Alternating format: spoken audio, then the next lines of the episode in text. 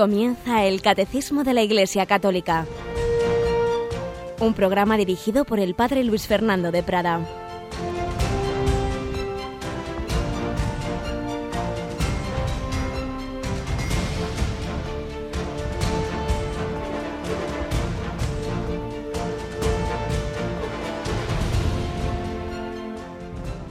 Alabados sean Jesús, María y José. Un cordialísimo saludo, querida familia de Radio María, que estáis ya camino del trabajo, del estudio, o quizá en la cama, o quizá en la enfermedad, en situaciones difíciles, bueno, en unas o en otras, en la alegría, en el gozo, en el dolor, en esos misterios gozosos o dolorosos, siempre iluminados por los luminosos camino de los gloriosos. Y en este tiempo pascual, hemos terminado la octava de Pascua, pero 50 días todavía es este tiempo pascual para celebrar el núcleo de nuestra fe. Y cuando el otro día el Papa eh, nos ha convocado ya oficialmente a ese jubileo de la misericordia, comenzará en esa fecha tan preciosa de la Inmaculada. María, aquella en la que la misericordia de Dios ha actuado de una manera misteriosa, preventiva, no perdonándole pecados, sino impidiendo que cayera en ellos pero que la ha hecho Madre de Misericordia. En su fiesta de la Inmaculada comenzará este año santo, pero no hace falta esperar al año santo, ya en todo momento vivimos de la misericordia de Dios. Celebrábamos el domingo esa fiesta de la Divina Misericordia. Por eso, lo que aquí estamos tratando ahora, el pecado original, y hoy, antes de entrar todavía en el pecado original, pues en general, ¿qué es el pecado? Pues siempre lo vemos en ese contexto de saber que el amor es más fuerte que todo el mal del mundo y que no hay pecado, por grande que sea, que no pueda ser perdonado por Dios, obviamente que necesita para perdonarnos que nos arrepintamos, que abramos nuestro corazón al arrepentimiento. Una fiesta preciosa de la Divina Misericordia. Tenemos hoy con nosotros a Cristina Rubio. Buenos días, Cris. Muy buenos días, Padre una fiesta que en Radio María siempre tenemos muy presente. Hemos hecho esa novena de la misericordia y vivimos día a día de ese, de ese amor misericordioso, ¿verdad? Sí, todos los días además, como saben nuestros oyentes, lo recordamos a las 3 de la tarde con ese rezo de la coronilla y bueno, pues aquí se vive con especial devoción. Está bien que nos lo recuerdes, que no solo en la novena, sino todos los días en efecto en Radio María, a las 3 menos 10, ¿verdad? Más o menos rezamos a esa, ese rosario de la misericordia para terminar a las tres, la hora de la misericordia. Todo ello, pues tal como fue aprobado y sancionado por San Juan Pablo II, que ya como arzobispo de Cracovia conocía muy bien pues toda esta devoción, puesto que Sor Faustina Kowalska había vivido y estaba enterrada en, en, su diócesis, su diócesis de Cracovia, y está ahí en ese santuario de la Divina Misericordia que hay a las afueras de Cracovia. Pues vamos a la luz de esa divina misericordia a, este nuestro programa de hoy.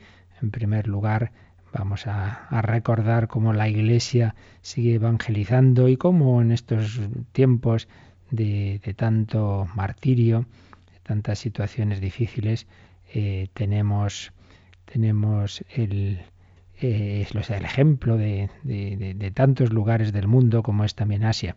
Y por cierto, eh, hemos hablado del, de Juan Pablo II, hemos hablado de la fiesta de la Divina Misericordia, ya lo anunciábamos la semana pasada, pero nunca viene mal recordarlo, que tenemos ese rosario de las seis y media de la mañana, que normalmente, pues, Radio María es una grabación del, del Papa eh, que está en, en, su, en, sus funciones. Se tuvo el Rosario Juan Pablo II, se tuvo Benito XVI. Hemos pedido varias veces una grabación del Papa Francisco, pero, pero aunque evidentemente él reza el Rosario devotamente en muchas ocasiones, pero no existe una grabación como tal eh, propia para poner en la radio. Por eso hemos pensado, a partir de esta fiesta de la Divina Misericordia, que mientras no tengamos esa grabación del Papa actual, pues vamos a volver a, tener la grabación de San Juan Pablo II. Él lo reza ya desde el cielo y entonces volveremos a escuchar ya esta madrugada, me parece, ¿verdad, Cris? Ese, ese rosario rezado por él. Sí, ya hemos esta mañana empezado esa oración en latín con San Juan Pablo II y bueno, pues a partir de ahora será el rosario que rezaremos todas las mañanas a partir de las seis y media pues de esa voz inconfundible desde el reino de los cielos que nos ayude a todos, eh, por medio de la Virgen María, totus tus, todo tuyo, nos ayude a seguir caminando hacia el Señor.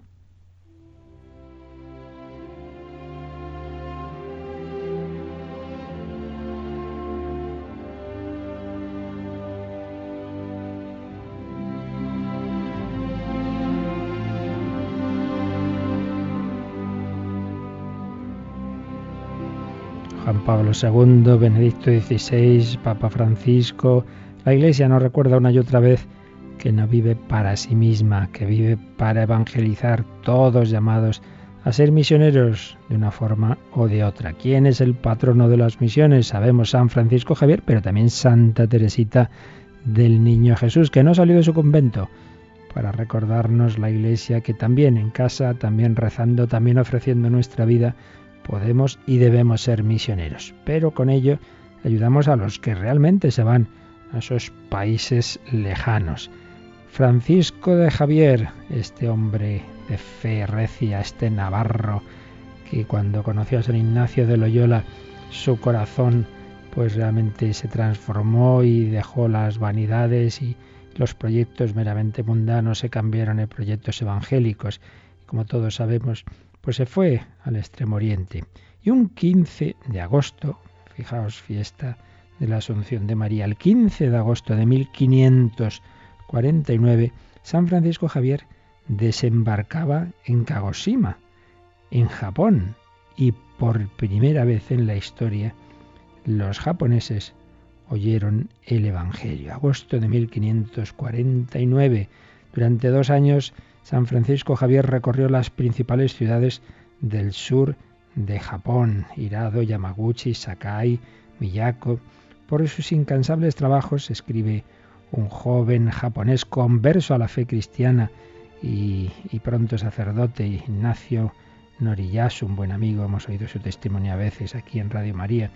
Es un artículo en que cuenta esta historia de la evangelización en su país.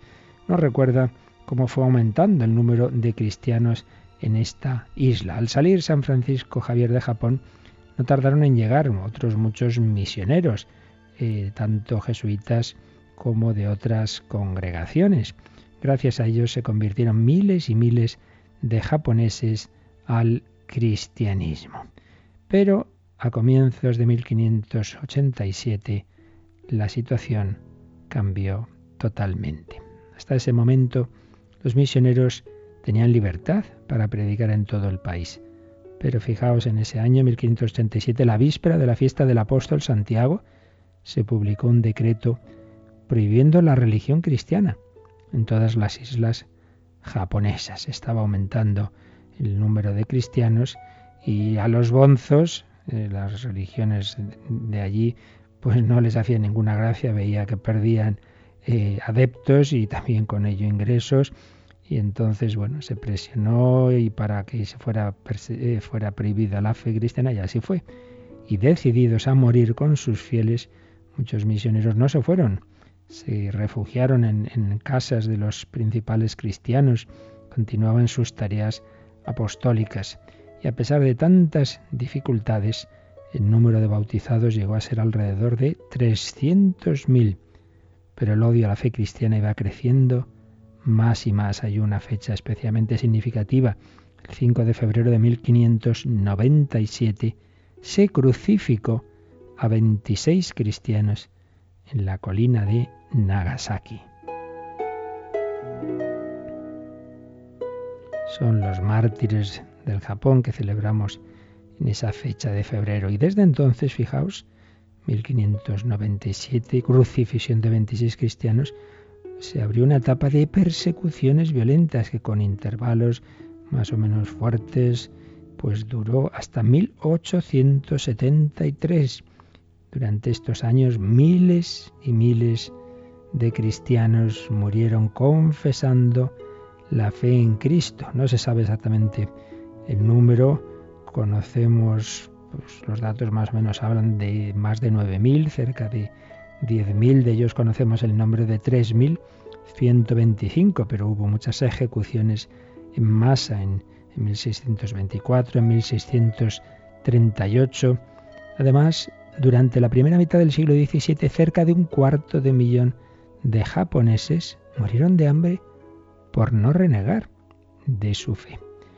Tras las persecuciones de sangrientas de, de, este siglo XVII, el número de los misioneros había disminuido notablemente, se habían cerrado los puertos japoneses a los barcos extranjeros. Y entonces ocurrió un hecho muy impresionante en la historia de la Iglesia, y es que había cristianos convertidos que se quedaron sin misioneros y que mantuvieron su fe, fijaos, durante 215 años sin sacerdotes. No podían recibir más sacramentos que el bautismo, que ellos mismos administraban, y el matrimonio. Pues bien, el 17 de marzo de 1865 ocurrió un encuentro memorable. hemos dicho el 17 de marzo, sí, de 1865. Tras dos siglos de aislamiento, las costas de Japón se habían comenzado a abrir unos años antes, en 1858. Y entonces los misioneros católicos, que llevaban mucho tiempo esperando poder entrar aprovecharon las circunstancias. Y a comienzos de 1863, tres misioneros franceses llegaron a Nagasaki, donde habían sido crucificados aquellos 26 cristianos. Tenían la esperanza de encontrar cristianos ocultos, pensaban, seguro, seguro que quedan aquí cristianos ocultos. Y construyeron una iglesia en un valle cercano a esa santa colina donde habían sido crucificados los mártires. Pero no, no, no aparecía ningún cristiano japonés. Sin desanimarse comenzaron a realizar sus tareas apostólicas y un mes después de la inauguración de la iglesia, el 17 de marzo de 1865, ocurrió algo realmente inolvidable, lo que se, alguno llamó el milagro de Oriente. Apareció un grupo de japoneses que les hizo unas preguntas a estos misioneros le hicieron tres famosas preguntas. Primero, ¿vosotros os casáis? Le preguntaron a sus sacerdotes y ellos dijeron que no, que ellos guardaban el celibato. Luego les preguntaron sobre si querían a la Virgen María, si la amaban, si creían en ella. Le dijeron que por supuesto. Y finalmente, ¿quién era su superior? Si obedecían al Papa de Roma. Y claro, también les dijeron que sí. Eran tres preguntas clave que les habían enseñado San Francisco Javier y los misioneros que tuvieron después, para que supieran distinguir cuando llegara misioneros católicos. Los misioneros, los sacerdotes católicos guardamos el celibato, tenemos esa devoción a la Virgen María y obedecemos al Papa de Roma. Entonces muy discretamente iban preguntando y cuando vieron que sí, que respondían que, que sí a las tres cosas, dijeron, todos nosotros tenemos el mismo corazón que el vuestro. Somos católicos. Se produjo ese misterioso, ese asombroso encuentro y al día siguiente aparecieron miles de esos cristianos ocultos, Kakure Kirishitan, en japonés, en la iglesia de Nagasaki. Fue gran, una gran sorpresa para todo el mundo y un motivo de alegría para la cristiandad que en ese siglo XIX estaba sufriendo muchos avatares y concretamente Pío IX que lo estaba pasando muy mal, cuando se enteró de la noticia lo declaró como el milagro de Oriente y a raíz de eso beatificó a 205 mártires de Japón. Pues vamos a pedir nosotros que seamos valientes, que el Espíritu Santo que nos da Jesús resucitado nos dé esa fortaleza para en cualquier circunstancia sea de persecución violenta como la que sufren tantos hermanos nuestros hoy día, sea de dificultades de sociales, de esas risas que a veces se lanzan contra el cristiano, sean del tipo que sea, pero mantengamos fieles a esa fe en Jesucristo y a esa fe católica, vivida en la Iglesia, bajo el Santo Padre, con la Virgen María. Pidamos al Señor, pensando en tantos hermanos nuestros que en la historia han dado la vida por Él y la están dando en este momento, que seamos fuertes y firmes en la fe.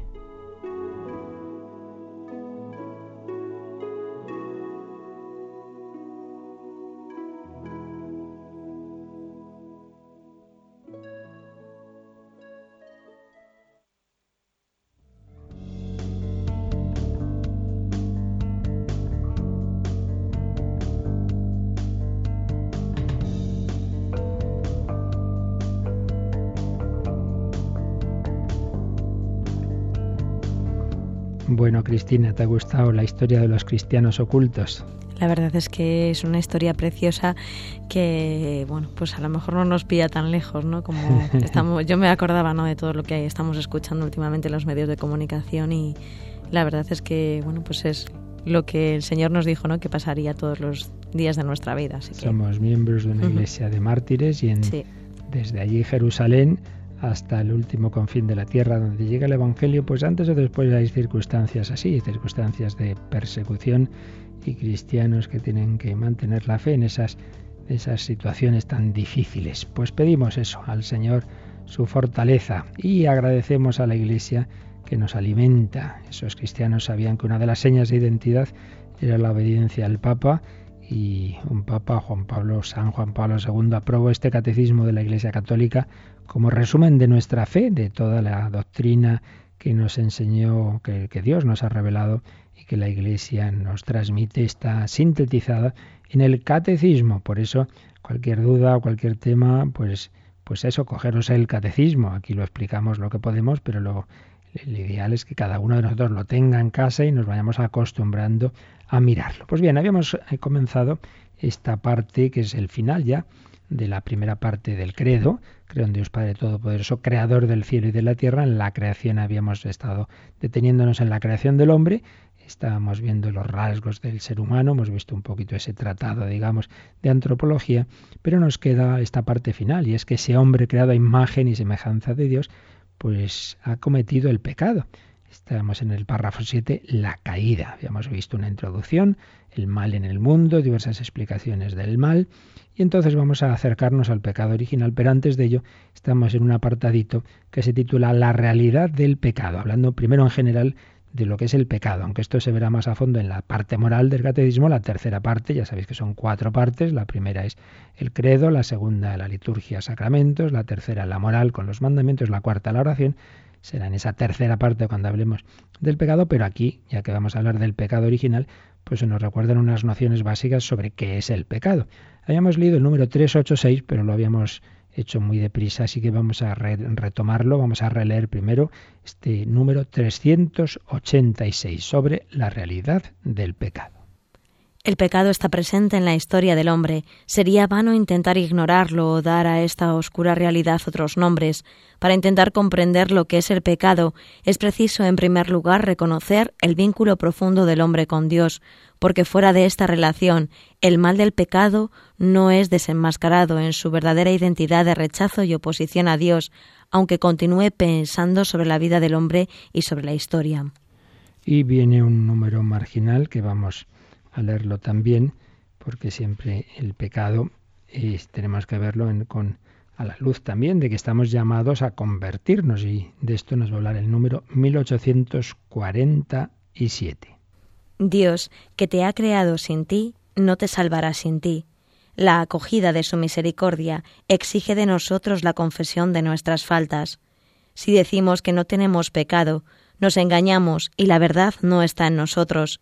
Si reconocemos nuestros pecados, fiel y justo es el que para él para perdonarnos los pecados y purificarnos de toda injusticia.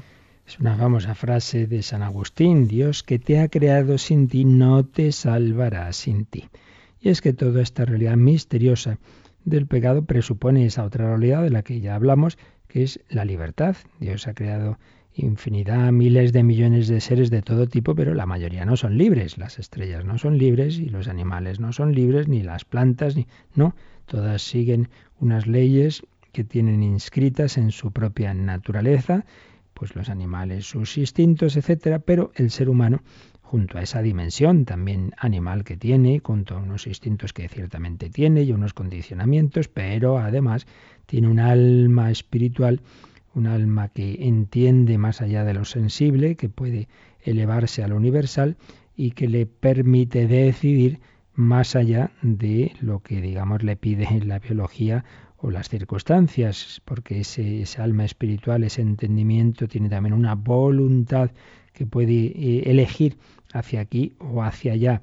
Y entonces, con esa libertad libre, podemos ir al bien al que estamos llamados, pero podemos escoger bienes parciales que nos separen del bien total y en definitiva escoger lo que no es bueno. libremente podemos amar o no amar.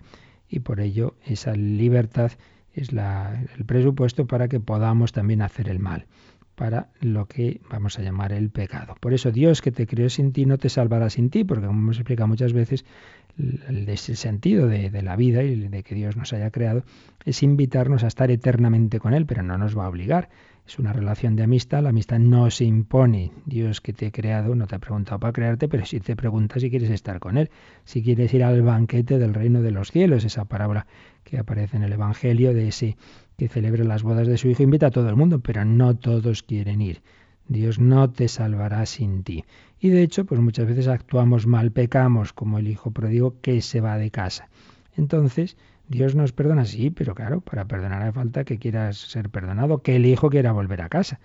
El padre le quería mucho, pero si estaba fuera de casa, estaba fuera de casa, hasta que se da cuenta de que está peor y entonces decide volver a casa. Y entonces el padre le perdona, pero porque ha decidido volver a casa, tocado, por supuesto, por la gracia de Dios.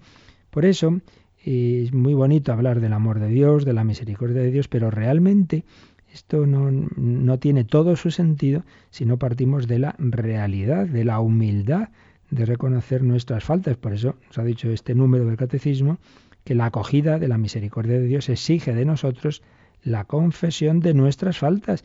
Y se ha citado ni más ni menos que la primera carta de San Juan, 1 Juan 1 del 8 al 9, donde decía, si decimos no tenemos pecado, nos engañamos y la verdad no está en nosotros. Somos mentirosos y uno dice, oh no, yo no tengo pecados. Pues eres un mentiroso, porque todos los tenemos. Más aún, más adelante dirá el propio San Juan en esta carta que hacemos mentiroso a Dios si decimos que no tenemos pecado, porque el Señor presupone eso, que todos tenemos pecados y nos ha enseñado a rezar pidiendo perdón de nuestros pecados en, en la oración del, Padre Nuestro. Y, por tanto, el, el negar el pecado pues realmente es mentirnos a nosotros mismos y hacer mentiroso a Dios, pero es que además así no podemos no podemos ser perdonados, mientras que si reconocemos nuestros pecados, fiel y justo es él para perdonarnos los pecados y purificarnos de toda injusticia. Pues bien, nos ha dicho el catecismo en este, ahora volviendo ya al número en el que estábamos, el 386, o algo muy importante. Y es que para comprender, para intentar comprender, porque tiene una dimensión ciertamente de misterio, pero para intentar comprender lo que es el pecado, en primer lugar hay que reconocer el vínculo profundo del hombre con Dios. Porque fuera de esta relación, el mal del pecado no es desenmascarado en su verdadera identidad de rechazo y oposición a Dios. ¿Qué quiere esto decir? Se ha repetido mucho una frase que dijo por primera vez el Papa Pío XII, que yo sepa, luego la han repetido los papas siguientes, que el peor pecado, decía entonces Pío XII del siglo XX, no es, eh, no es en sí mismo el pecado, sino haber perdido la conciencia de pecado. Pecado siempre ha habido.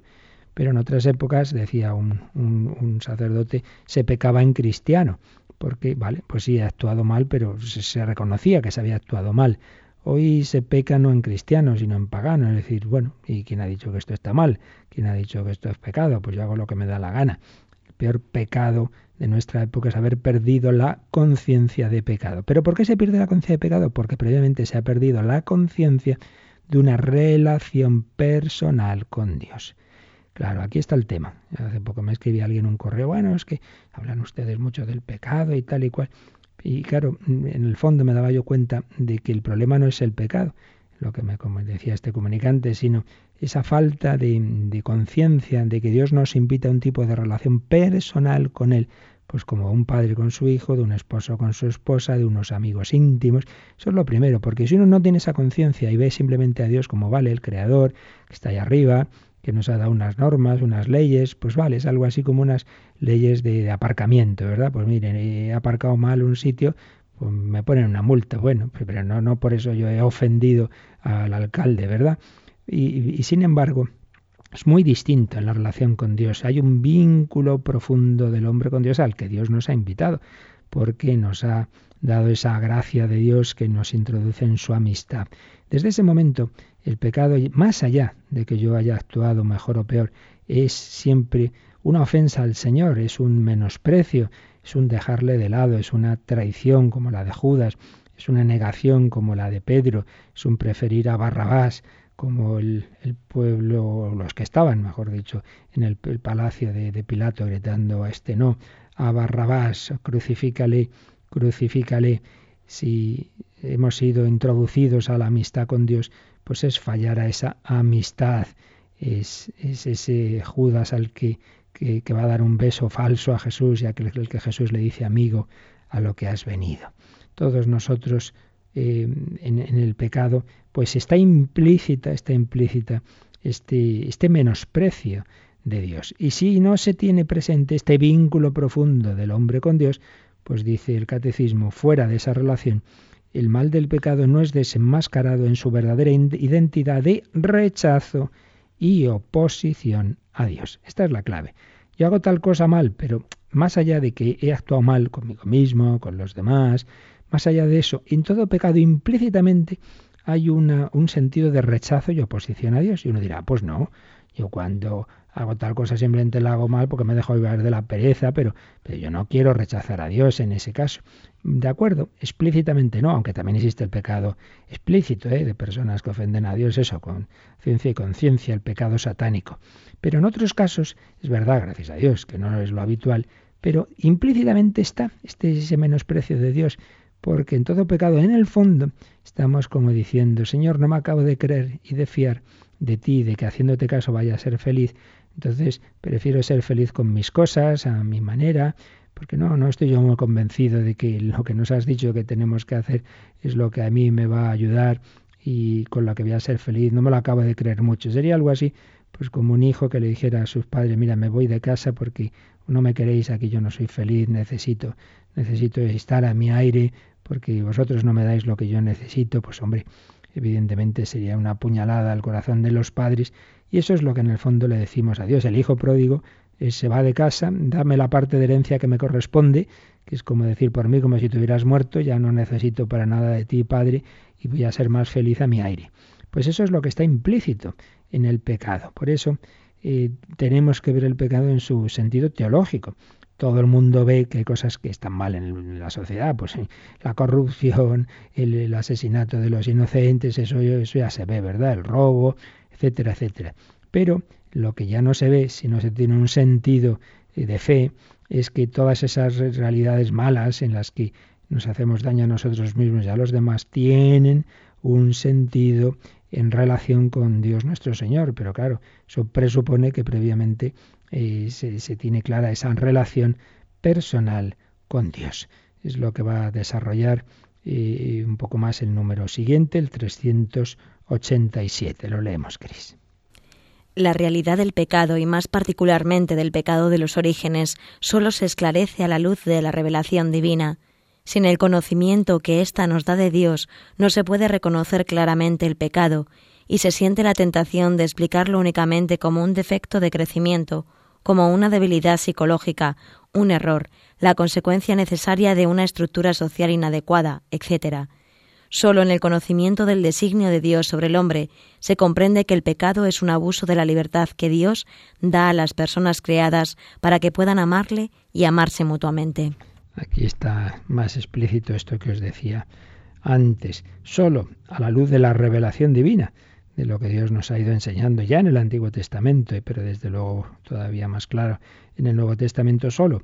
A esa luz se esclarece la realidad del pecado, porque si no, nos ha dicho el catecismo, está la tentación de explicarlo como un defecto de crecimiento, bueno, pues es lógico, todos vamos madurando poco a poco y nos equivocamos, bien, como una debilidad psicológica, bueno, realmente uno no es que quiera hacer el mal, ¿no? Sino, bueno, pues uno es débil y tal, un error, entonces ya desde los griegos pues está esa concepción del, del, mal simplemente como un error. Uno se equivocaba en su entendimiento, si todo el mundo estuviera bien educado no habría cosas malas, como si uno no nos, como si no nos pasara muchas veces que vemos lo que hay que hacer pero luego no lo hacemos, porque aunque lo sepamos, pues nos pueden, nos pueden las pasiones, nos pueden determinadas eh, circunstancias y acabamos haciendo el mal que no queremos, que parecía que no queríamos hacer o que veíamos que estaba mal O otros se fijan sobre todo en las estructuras sociales. Claro, es que tal como está todo, tantas estructuras del pecado, pues aunque uno no quiera, pues no hay más remedio que robar, o aunque uno no quiera, no hay más remedio que dejarse llevar del ambiente, de, lujuria, de lo que sea, ¿no? Se van poniendo el, acento, se va poniendo en, el, entendimiento o en la sociedad, en fin, dependiendo de las diversas teorías, pero sin verlo en relación, sin ver el pecado en relación con Dios. Por eso termina este número diciendo que solo en el conocimiento del designio de Dios sobre el hombre, ese designio de Dios en que Dios nos invita a una relación personal con Él, de amistad, solo en esa clave se comprende que el pecado es más allá de todo lo anterior, que también puede tener tiene su parte de verdad, ¿no? Pues el error, la debilidad psicológica, el influjo de lo demás. aquí no se excluye, eh, pero una cosa es que tenga su parte y otra es que la, la clave no está ahí.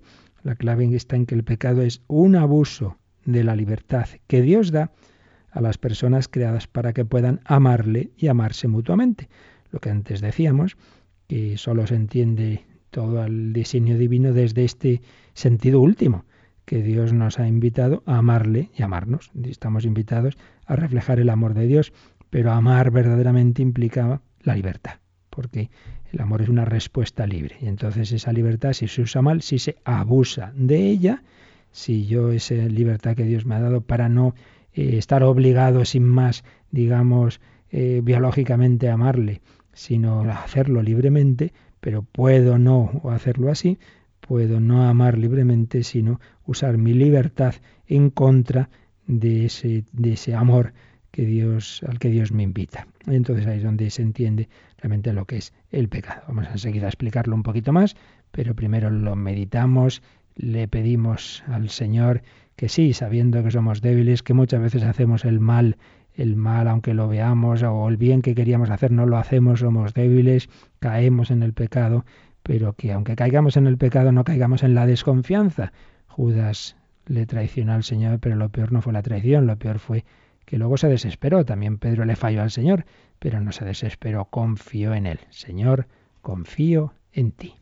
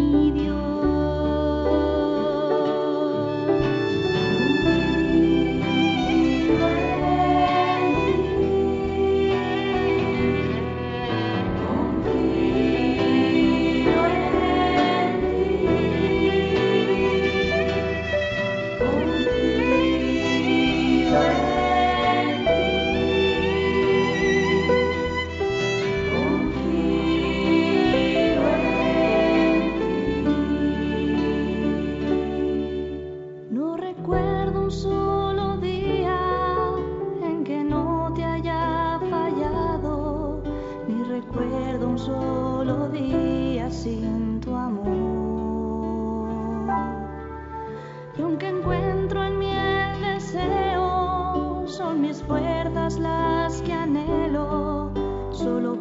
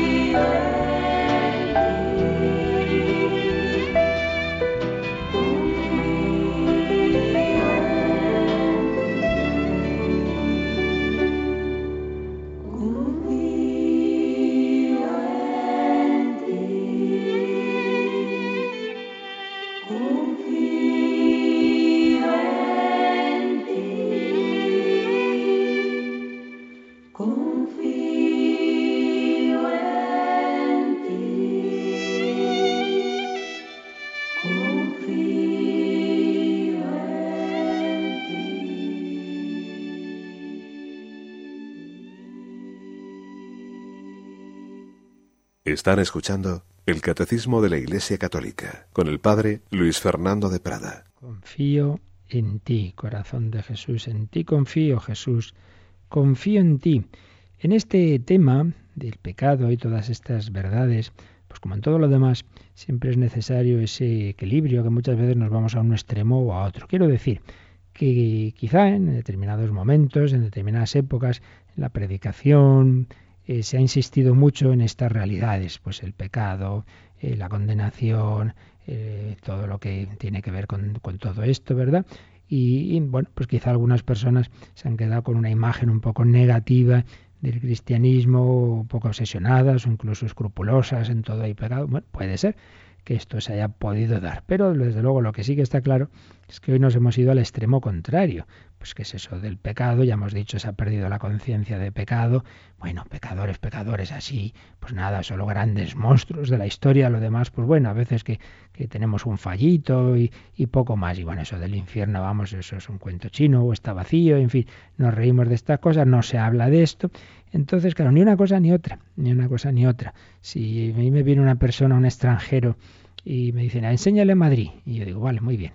Y voy y le llevo y vemos unos basureros. Bueno, ya le llevo una cárcel. Bueno, y luego un sitio feísimo. Dirá, joder, pues qué, qué, ciudad más, más, más, fea que es esta de Madrid. ¿Eso que hemos visto es, es, verdadero? Sí, está en Madrid. Pero eso es realmente la visión de conjunto de Madrid. No, no. Bueno, pues algo así. Estas verdades son parte del mensaje cristiano, pero obviamente tenemos que verlas en su contexto, en su conjunto.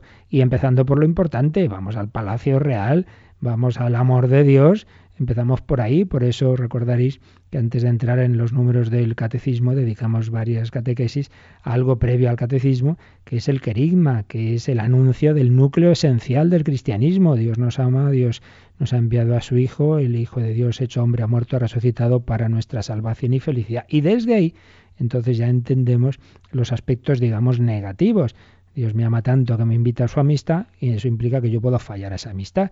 Y eso es el pecado.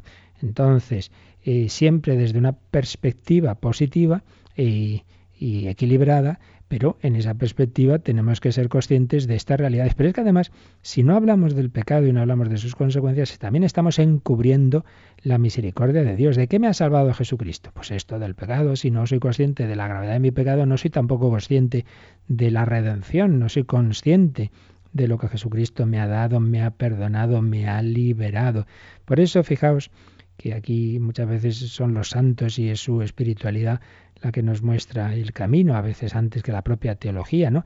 Por ejemplo, el gran carisma que Dios le dio a San Ignacio de Loyola con los ejercicios espirituales, pues sin, sin ninguna duda un instrumento para tiempos modernos en que no es tan fácil irse al desierto, ¿verdad?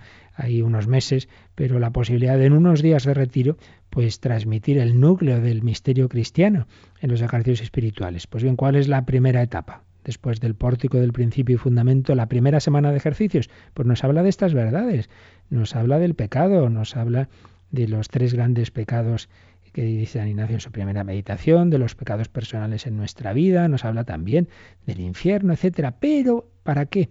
Para concluir siempre, dice San Ignacio, ante Cristo crucificado, que de creador ha venido a hacerse criatura y de vida eterna, muerte temporal y a morir por mis pecados, y ante ese Jesucristo preguntarme, yo qué he hecho por Cristo, yo qué hago por Cristo, yo qué debo hacer por Cristo.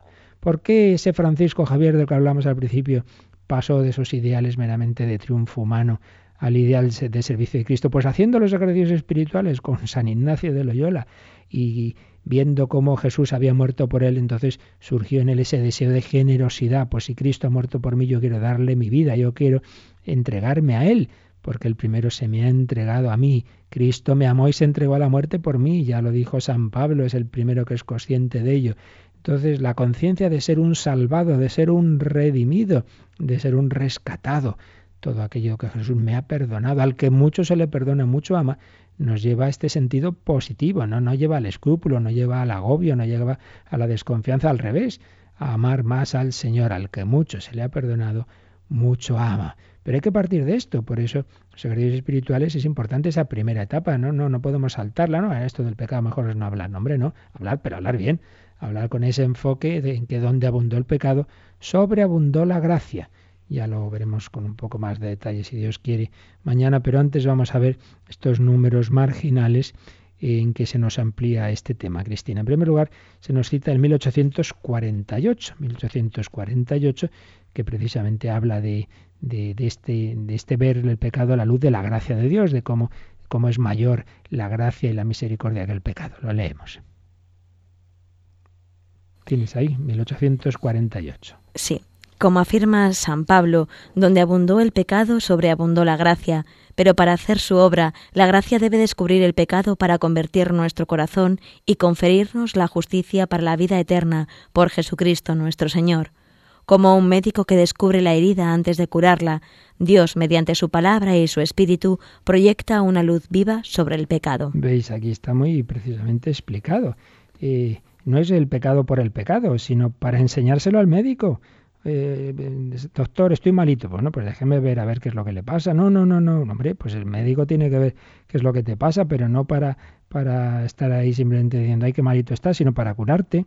Entonces hay que hablar del pecado para, precisamente para que el Señor nos pueda sanar, como un médico que descubre la herida antes de curarla. Dios, mediante su palabra y su espíritu, proyecta una luz viva sobre el pecado. Todo el que se acerca a la luz todo el que se convierte, todo el que recibe la luz de Dios se da cuenta de la mucha porquería, del mucho polvo que hay en su alma, de todo lo que debe realmente cambiar.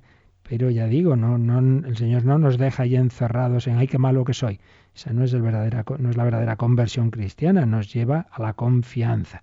Y este número, 1848, termina con una cita de una de las encíclicas de Juan Pablo II, la que dedicó al Espíritu Santo, y el Espíritu Santo es una de las cosas que hace es esto, es iluminarnos y convertirnos. Cita Dominum et Vivificantem 31. Leemos la cita, Cris.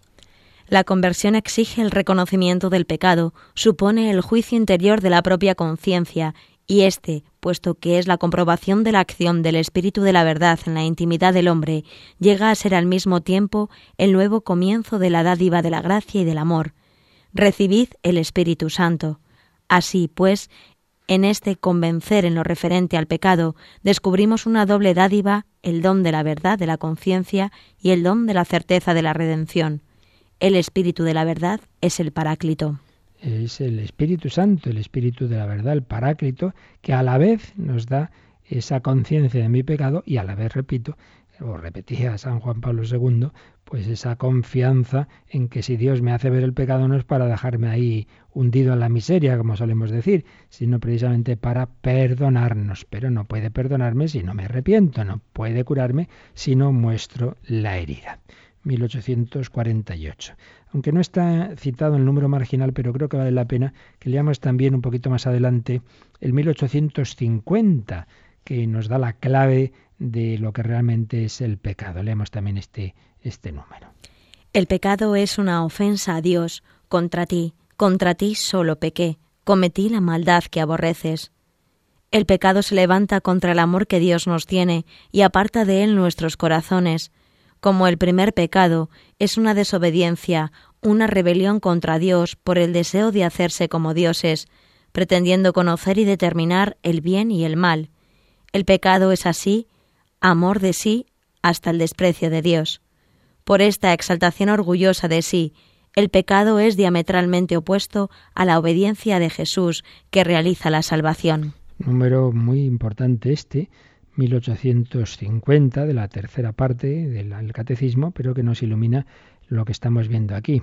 Ante todo, el pecado es una ofensa a Dios. Lo que hemos dicho antes, aunque uno no busque directamente ofender, pero implícitamente en todo pecado está la ofensa, porque es eso, no fiarse de Dios. En último término, todo pecado, repito, decir, lo que os decía antes es como decirle al Señor, no me acabo de creer que haciéndote caso vaya a ser feliz, entonces voy por otros lados. Pues eso, hombre, se ofende, se ofende al Padre, se ofende a nuestro Redentor Jesucristo y se nos ha puesto esa cita, esa frase, ese versículo de ese Salmo 51-50 que rezamos los, viernes en laudes, el Salmo penitencial por excelencia que se atribuye al rey David después de su pecado con, con la mujer de Urías elitita, Betsabé, contra ti, contra ti solo pequé, cometí lo malo a tus ojos, contra ti, solo contra ti pequé.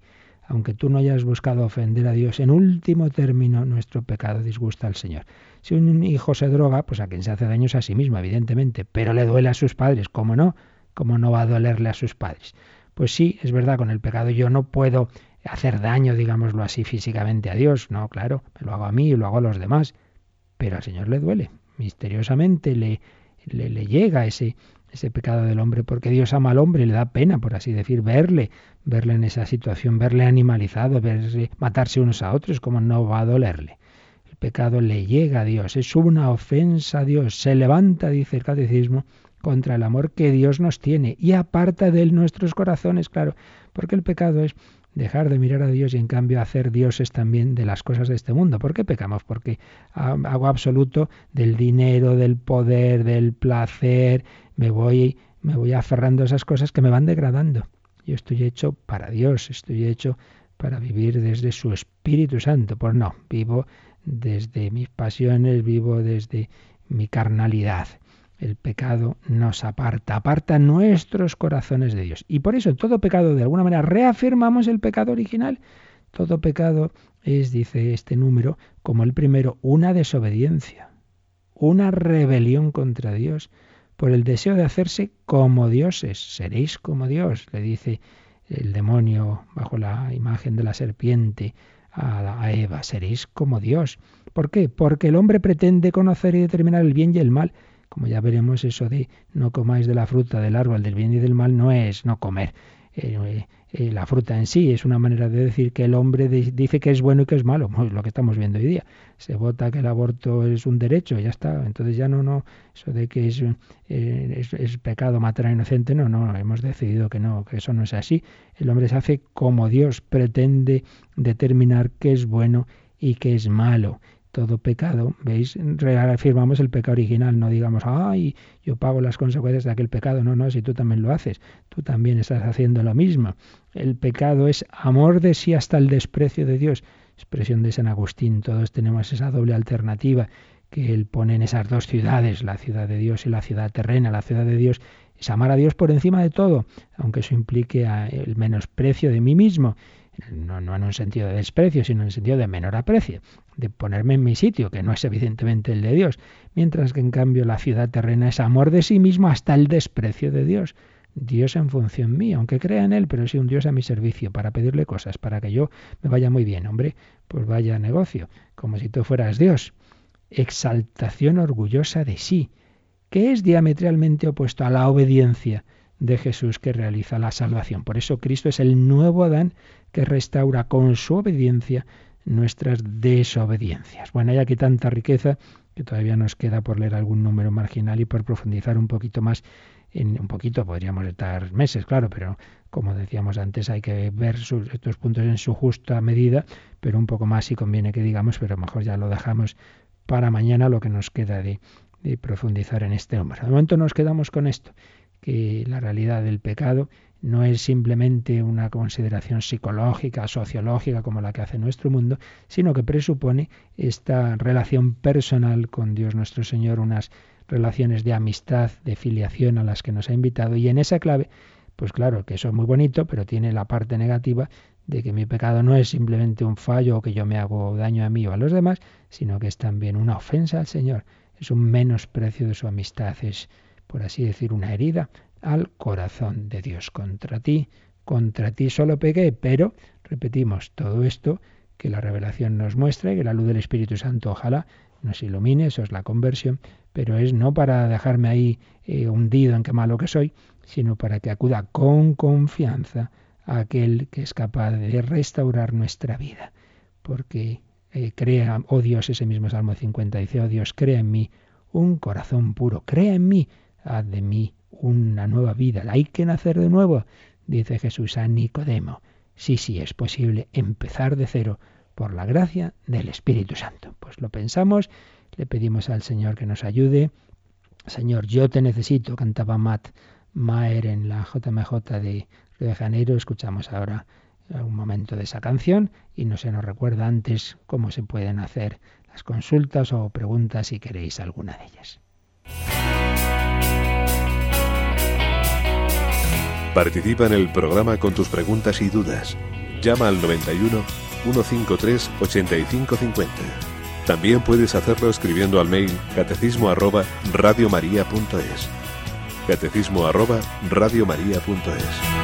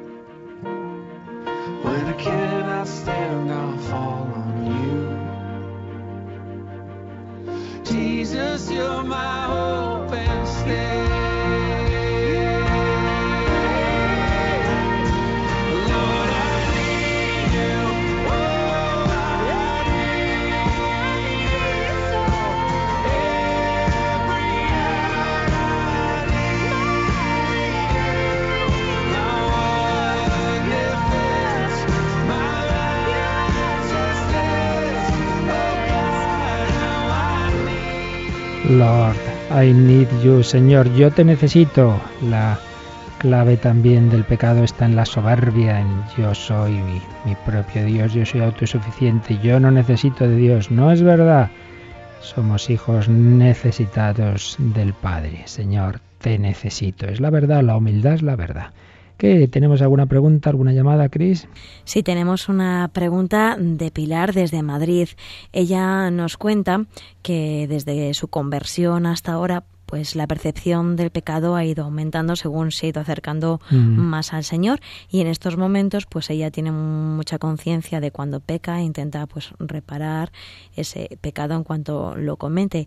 Ella quiere saber si eso es estar en gracia de Dios. Bueno, el estar en gracia de Dios en sí mismo no es que sea eso, pero es verdad, es buena señal lo que nos cuenta, que cuando uno se acerca a Dios, lo que hemos dicho antes, cuanta más luz, más se ve lo malo. Si una habitación decimos, parece que está limpia, bueno, espera, abre bien las ventanas, abre bien las persianas, uff, entra la luz y dice, madre mía, había un polvo, no me había fijado antes. Pues eso pasa mucho, uno dice, ah, no, si yo soy bueno y tal.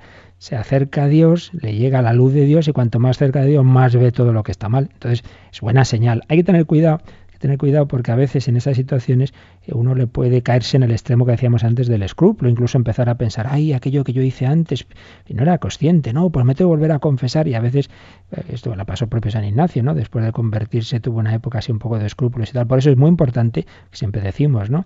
Confesor habitual, un director espiritual, porque el demonio muy listo e incluso se sirve de las cosas buenas, como es este sentido de, de deseo, de purificación, para podernos a lo mejor agobiar, ¿no? Entonces, en sí mismo, la gracia de Dios no, no es este efecto, la gracia de Dios es eso, estar haciendo su voluntad y no, no cometer un pecado grave, es esa situación de amistad con Él. Pero es verdad que en esa, en esa situación de, de gracia de Dios, de amistad con Él, pues normalmente vemos cada vez con más claridad todo aquello que, que, está mal y que a lo mejor antes no nos dábamos cuenta. Se va afinando la conciencia a la luz de Dios y como señal de que esto va en buen espíritu y no por tentación, es que esa conciencia de pecado no nos, no nos deprime, no nos desanima, no nos agobia. Si uno dice, ay, qué malo que soy, y se queda hundido, uy, ahí ya se ha metido el mal espíritu. El verdadero arrepentimiento cristiano es siempre con confianza, con la serenidad de saber que el Señor siempre nos quiere y nos perdona, como tanto nos recuerda el Papa. Dios perdona siempre. Bueno, pues seguiremos mañana con este tema aunque fijaos, esta misma noche vamos a volver a él en otro programa de un servidor, el hombre de hoy y Dios, porque vamos a hablar de esa petición, perdona nuestras ofensas, como perdonamos a los que nos ofenden. Ahí hablaremos del perdón de Dios y del perdón de unos a otros. Esta noche, a las nueve, una hora menos en Canarias, pues os espero en ese otro programa de otro tono, más juvenil, pero también para todos vosotros. Pedimos al Señor su bendición, la bendición de Dios Todopoderoso, Padre, Hijo y Espíritu Santo, descienda sobre vosotros. Que paséis un feliz día en el Señor.